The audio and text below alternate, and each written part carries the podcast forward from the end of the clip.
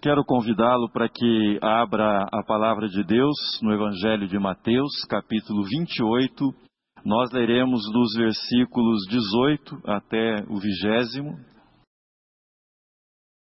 Dallas Willard, filósofo cristão, escreveu um belíssimo livro intitulado A Grande Omissão. Você não ouviu errado. O título é este mesmo e contrasta com o texto que nós lemos, conhecido como A Grande Comissão. Dallas Willard escreveu A Grande Omissão. E a tese do seu livro é que os cristãos até têm obedecido ao ID de Jesus, mas têm sido negligentes os cristãos em sua missão, têm negligenciado o mandamento de fazer discípulos. E para ilustrar isso que ele afirma no seu livro, ele conta a história de um pastor que começou a insistir com os membros da sua igreja que eles deveriam praticar o ensino de Jesus, deveriam ser aprendizes de Jesus, deveriam ser discípulos e discípulas de Jesus. E diante da insistência desse pastor, certa senhora o procurou e fez a seguinte declaração para o pastor daquela igreja: Eu quero apenas ser membro desta igreja, não quero ser discípula, pois eu gosto da minha vida do jeito que é. Eu acredito em Jesus, acredito que Jesus morreu para que eu pudesse ir para o céu e que eu irei para o céu. Mas eu não quero ser discípula de Jesus. Eu já ouvi algumas coisas semelhantes a essas que Dallas Willard escreve no seu livro A Grande Omissão.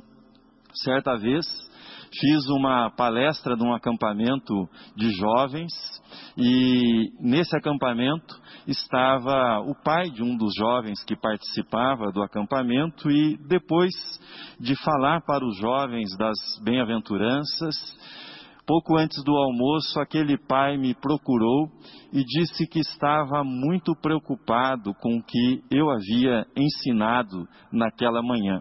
E eu pedi que ele falasse um pouco mais da razão da sua preocupação e ele disse o seguinte: Eu estou preocupado porque eu ouvi que você está ensinando a respeito das bem-aventuranças e eu quero dizer para você que isso não funciona. E eu estou preocupado com o que você está ensinando para os jovens, porque se eles forem para a vida, forem para o mercado, para o mundo, tentando praticar isso que Jesus ensinou, eles vão se dar mal. Isso não funciona na prática, disse aquele pai para mim.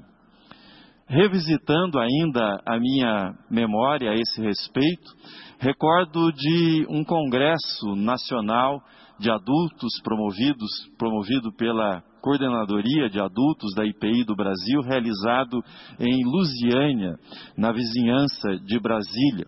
Tive a oportunidade de ser preletor naquele congresso e depois da minha palestra no cafezinho, uma irmã me procurou e começamos a conversar sobre a palestra e nessa conversa de cafezinho perguntei de que igreja ela era, ela disse a igreja, a cidade, falou um pouco sobre a sua igreja e de repente começou a falar sobre o seu pastor.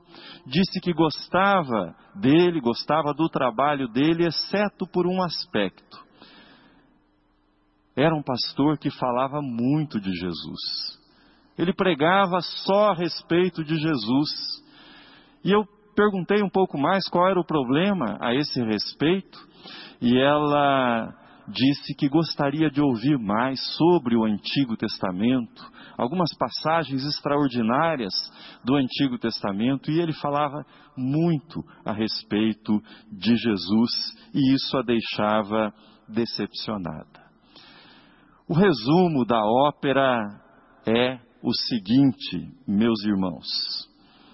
Se nos anos 60 o movimento contracultural, movimento anti-institucional pregava Jesus sim, igreja não, reino sim, igreja não, Parece que nós estamos assistindo um movimento na direção contrária daquele movimento contracultural dos anos 60. Hoje nós assistimos à emergência de um tipo de cristianismo que diz mais ou menos assim: igreja sim, Jesus nem tanto.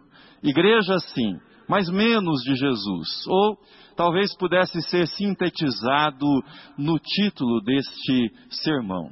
Gosto da igreja, mas de Jesus nem tanto. Gosto da igreja, mas de Jesus nem tanto. A centralidade do discipulado precisa ser recuperada urgentemente. Nós precisamos entender de uma vez por todas que Jesus veio para fazer discípulos. Por isso, começo este sermão a partir do texto com o qual o reverendo Roberto Mauro encerrou o seu sermão, a sua mensagem no domingo passado. Ide, portanto, fazei discípulos de todas as nações. Jesus afirma que a ordem para fazer discípulos fundamenta-se na sua autoridade, na autoridade que ele recebeu do Pai. Jesus ensina que os discípulos devem ser feitos em todas as nações, que o discipulado consiste em praticar todas as coisas que ele ensinou, e Jesus promete estar ao meu lado, estar ao seu lado, na tarefa de fazer discípulos e também no desafio de ser discípulo e discípula de Jesus durante todos os dias da nossa vida. Portanto, o ponto de partida para o discipulado é a autoridade de Jesus. Ele diz: Toda autoridade me foi dada no céu e na terra. A autoridade de Jesus foi revelando-se gradativamente no seu ministério. Você deve lembrar-se, por exemplo, quando as pessoas ouviam Jesus ensinando, elas diziam: Ele ensina como quem tem autoridade. Quando Jesus perdoava pecados, eles se perguntavam: Quem é este que perdoa pecados? Quando Jesus fez cessar a tempestade, os seus discípulos ficaram perplexos e disseram: Quem é este que até os ventos o obedecem? Jesus não fez segredo de que a autoridade que ele exercia, que a autoridade que ele manifestava na terra, ele havia recebido essa autoridade do Pai. E o ápice, o ápice da revelação da sua autoridade se deu na cruz, e na ressurreição. Assim Jesus diz a respeito da cruz: O Pai me ama porque eu dou a minha vida para a reassumir. Ninguém a tira de mim, pelo contrário, eu espontaneamente a dou. Tenho autoridade para, para a entregar e também para reavê-la. Este mandato recebi de meu Pai. João capítulo 10, versículos 17 e 18. O discipulado, debaixo da autoridade de Cristo, é a convicção que o universo, que o mundo possui um soberano, que esse universo está debaixo da autoridade, do governo deste soberano, que é Cristo Jesus e quando nós proclamamos a morte e ressurreição de Jesus, quando conclamamos as pessoas que creiam em Jesus, nós não estamos apenas levando as pessoas para uma religião, mas nós estamos ajudando e contribuindo e propagando a mensagem que faz com que o universo esteja submetido à pessoa de Jesus, que a ordem seja estabelecida, a verdadeira ordem e o verdadeiro governo sejam estabelecidos nesse universo que se rebelou contra a vontade de Deus. É isso que Paulo proclama na sua carta aos Efésios, quando ele diz que depois de ter ressuscitado, Cristo foi elevado à direita do Pai, assentou-se nos lugares celestiais E vejam o que Paulo escreve: acima de todo principado, potestade, poder e domínio, e de todo nome que se possa referir. E Deus pôs todas as coisas debaixo dos pés de Jesus e o pôs para ser o cabeça sobre todas as coisas e o deu à igreja. Para ser o cabeça sobre todas as coisas e o deu à igreja.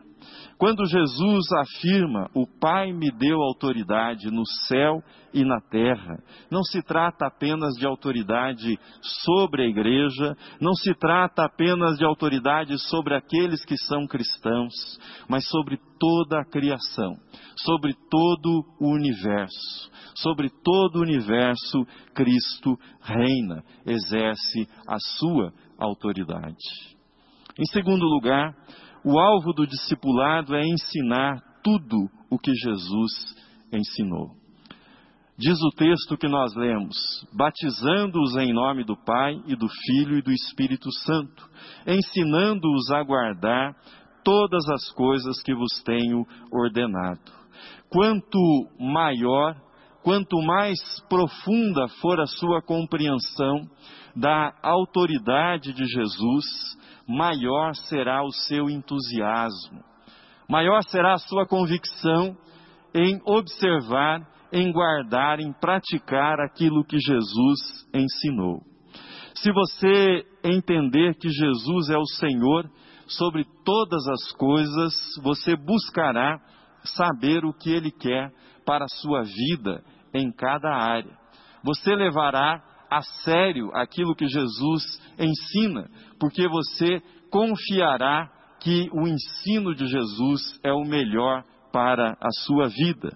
Entretanto, se você julgar que a autoridade de Jesus diz respeito apenas àquilo que ocorre entre as 10h45 e meio-dia, no horário em que você participa deste culto ou de outro culto, pouco interesse haverá em saber aquilo que Jesus ensina a respeito dos relacionamentos, aquilo que Jesus ensina a respeito da vida, aquilo que Jesus ensina a respeito do trabalho, a respeito do dinheiro, a respeito do perdão pouco interesse haverá sobre o lado prático do ensino de Jesus para a sua vida.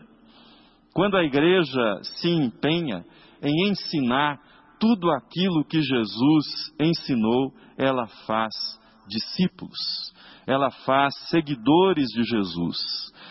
Quando a igreja pratica o ide e fazei discípulos, ela faz com que as pessoas observem aquilo que Jesus ensinou.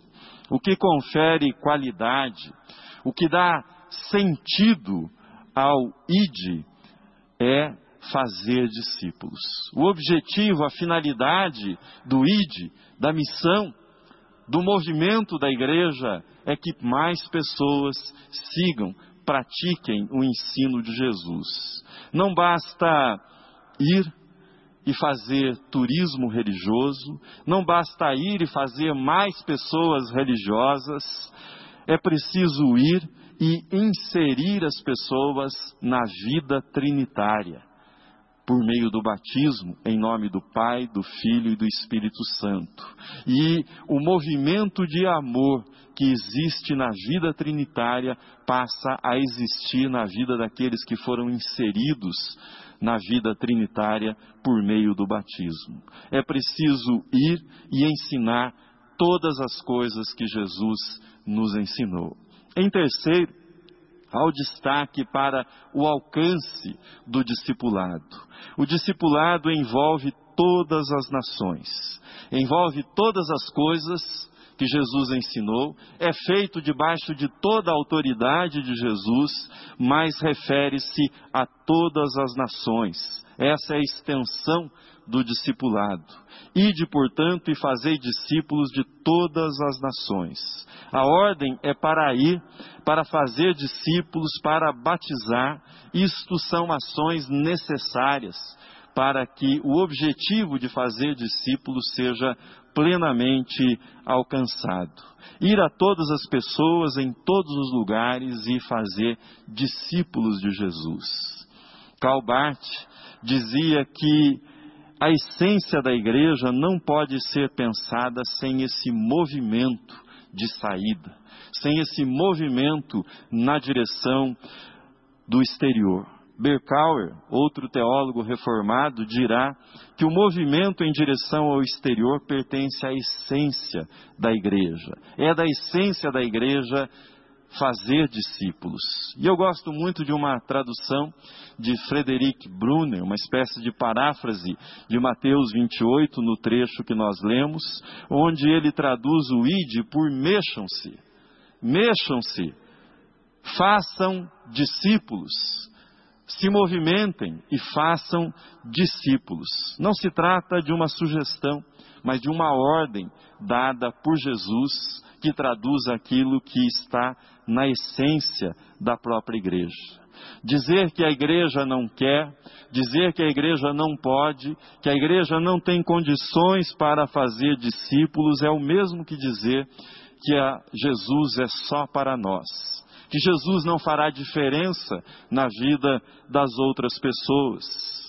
Quando, na verdade, nós sabemos que a mensagem de Jesus passa, atravessa e chega até as pessoas, rompendo todas as barreiras de classe social, todas as barreiras culturais, todas as barreiras econômicas ou qualquer outro tipo de barreira que nós levantemos diante da mensagem de Jesus.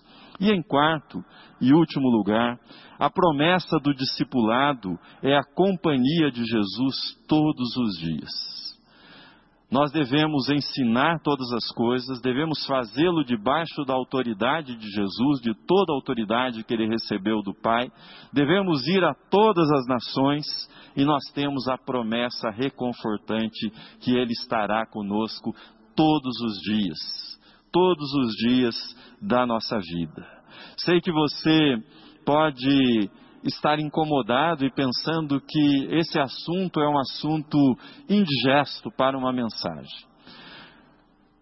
Certamente você luta com dificuldades para praticar aquilo que Jesus ensinou, todos nós lutamos.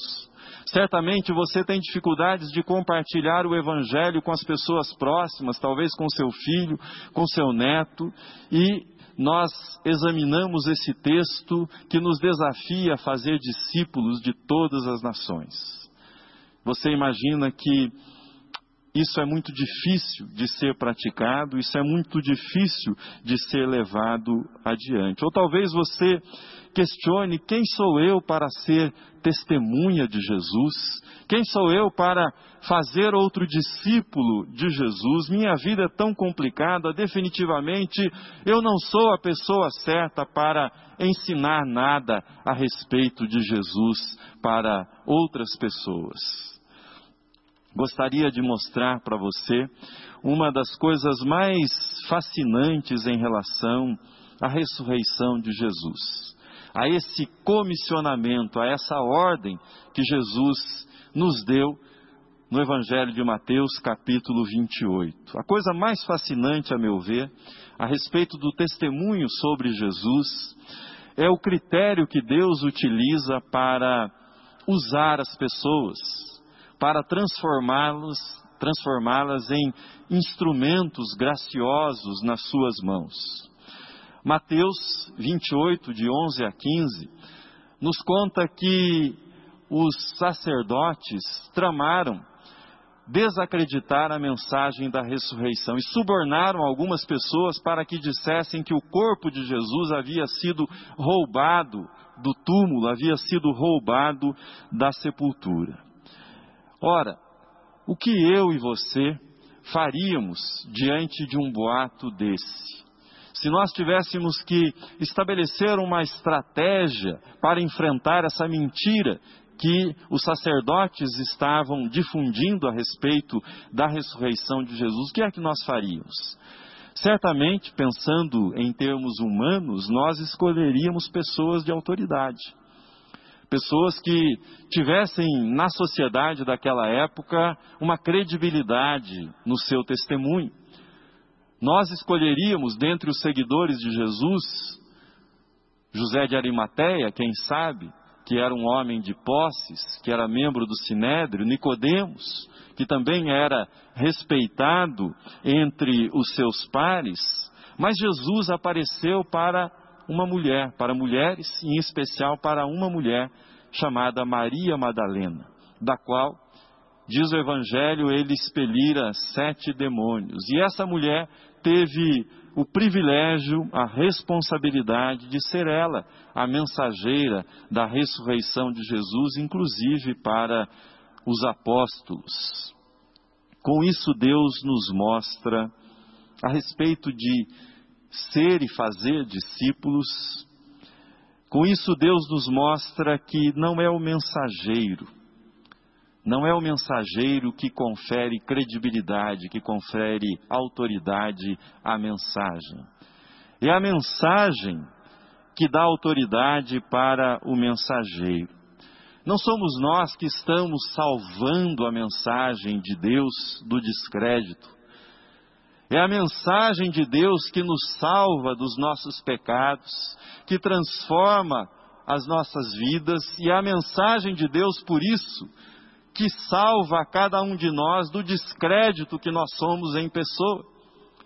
Não é a nossa palavra que sustenta o testemunho da ressurreição, é a ressurreição que nos transforma. E aquilo que a ressurreição faz em nossa vida dá credibilidade à mensagem que nós proclamamos. Maria Madalena não era, na ordem estabelecida em Israel, ela não era ninguém, mas porque ela viu Jesus, porque ela foi transformada por Jesus, ela era uma testemunha e ela fazia também discípulos e discípulas. Toda autoridade me foi dada no céu e na terra. Eis que estou convosco todos os dias até a consumação dos séculos. Você não precisa de credenciais humanas para ser uma testemunha da ressurreição. Você não precisa de diploma para que você faça discípulos. Você não precisa ter pedigree de nenhuma espécie para estar qualificado para anunciar que Jesus vive, que ele venceu a morte, que ele ressuscitou, que ele recebeu autoridade no céu e na terra. A única coisa que você precisa é saber que Jesus está com você. Que Jesus estará com você.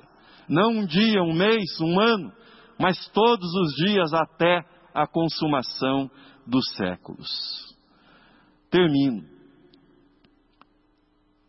O Novo Testamento fala mais de 250 vezes, preste atenção, mais de 250 vezes sobre a importância de ser e de fazer discípulos. As últimas palavras de Jesus, que lemos no Evangelho de Mateus, tratam exatamente desse assunto: ide e fazei discípulos. A história testemunha, a história cristã testemunha milhares e milhares de homens e mulheres que, em obediência à ordem de Jesus, cruzaram oceanos, se embrenharam em matas para fazer discípulos e discípulas de Jesus. A história conta de homens e mulheres que se colocaram ao lado da justiça, porque testemunhavam que eram discípulas e discípulos de Jesus. E muitos deles pagaram com a própria vida por esse testemunho de discipulado. Porém, se você não foi chamado por Deus para cruzar oceanos, para embrenhar-se em matas, em florestas, para atravessar fronteiras ou para liderar passeatas em nome da justiça, em favor dos fracos, como tantos fizeram e fazem na história cristã, não significa que você esteja isento do chamado para fazer discípulos em todos os lugares. Ide, portanto, e fazei discípulos. Como? Como eu posso ir e fazer discípulos?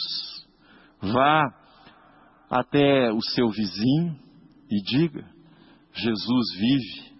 Vá até o seu amigo e diga: Jesus vive. Vá até o seu filho e diga: Jesus vive.